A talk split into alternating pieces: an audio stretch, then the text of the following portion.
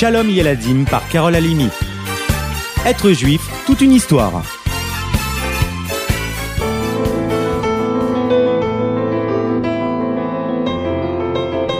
Nous sommes ce soir à la veille du 17 Tammuz, les amis. Ainsi démarre la période communément appelée les trois semaines, qui va du 17 Tammuz au 9 Av. Nous nous souvenons au cours de ces jours de la destruction des deux Beth Amidash, les temples de Jérusalem. Car c'est le 17 Tammuz qu'une première brèche ébranla le second temple. Certains rabbinim disent même le premier. Et c'est le 9 Av que les deux temples brûlèrent. C'est une immense tragédie pour notre peuple, car ce fut dès lors le début de l'exil. Ainsi, le 17 Tammuz, nous jeûnons.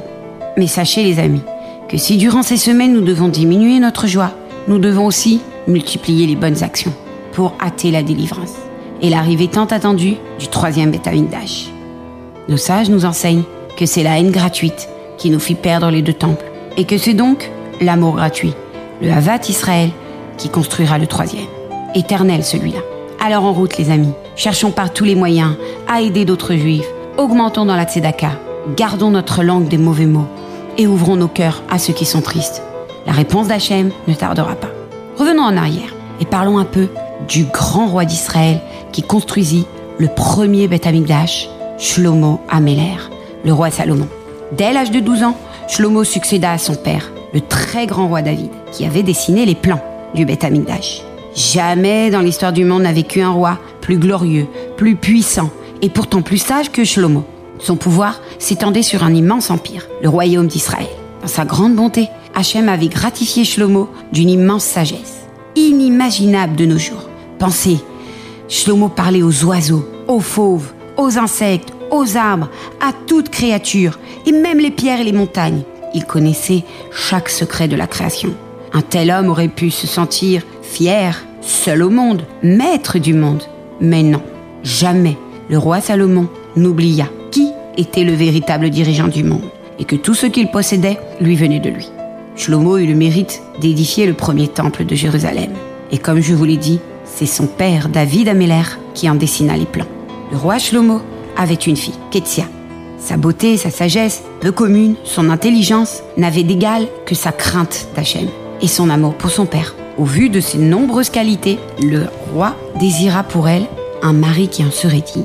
Shlomo pria Dieu afin qu'il lui indique qui serait le mieux pour sa fille. Quelle ne fut pas sa tristesse.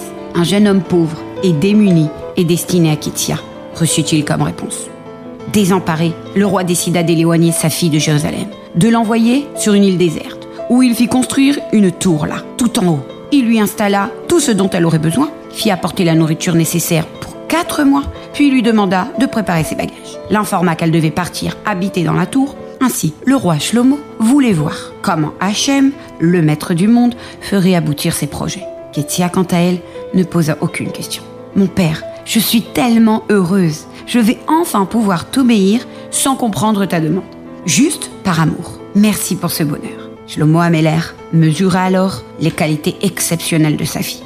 Accompagnée par ses serviteurs très discrets, Kétia atteignit la fameuse tour, où elle s'installa dans une petite chambre au sommet, isolé de tous.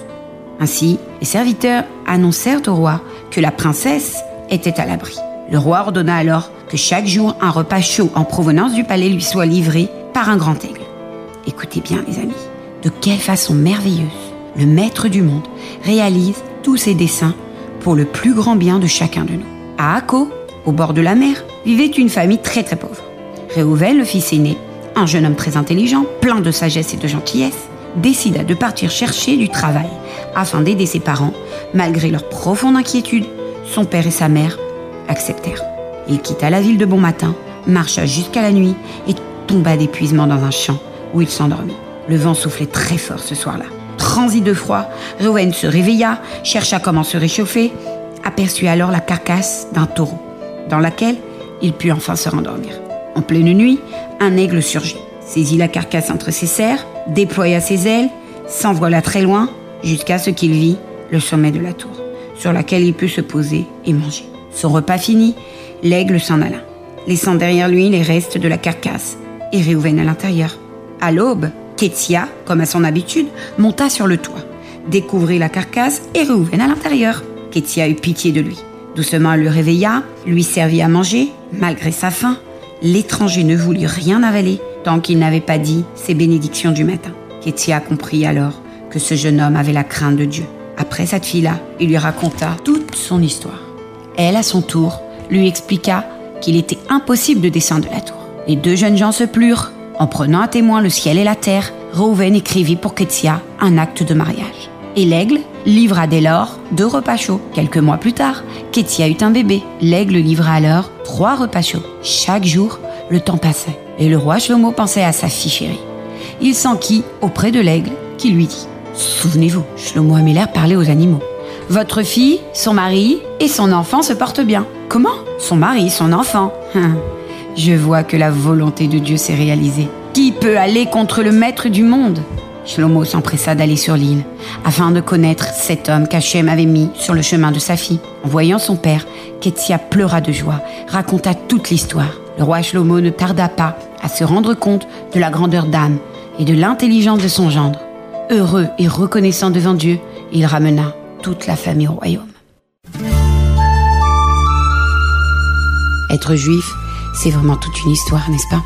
À bientôt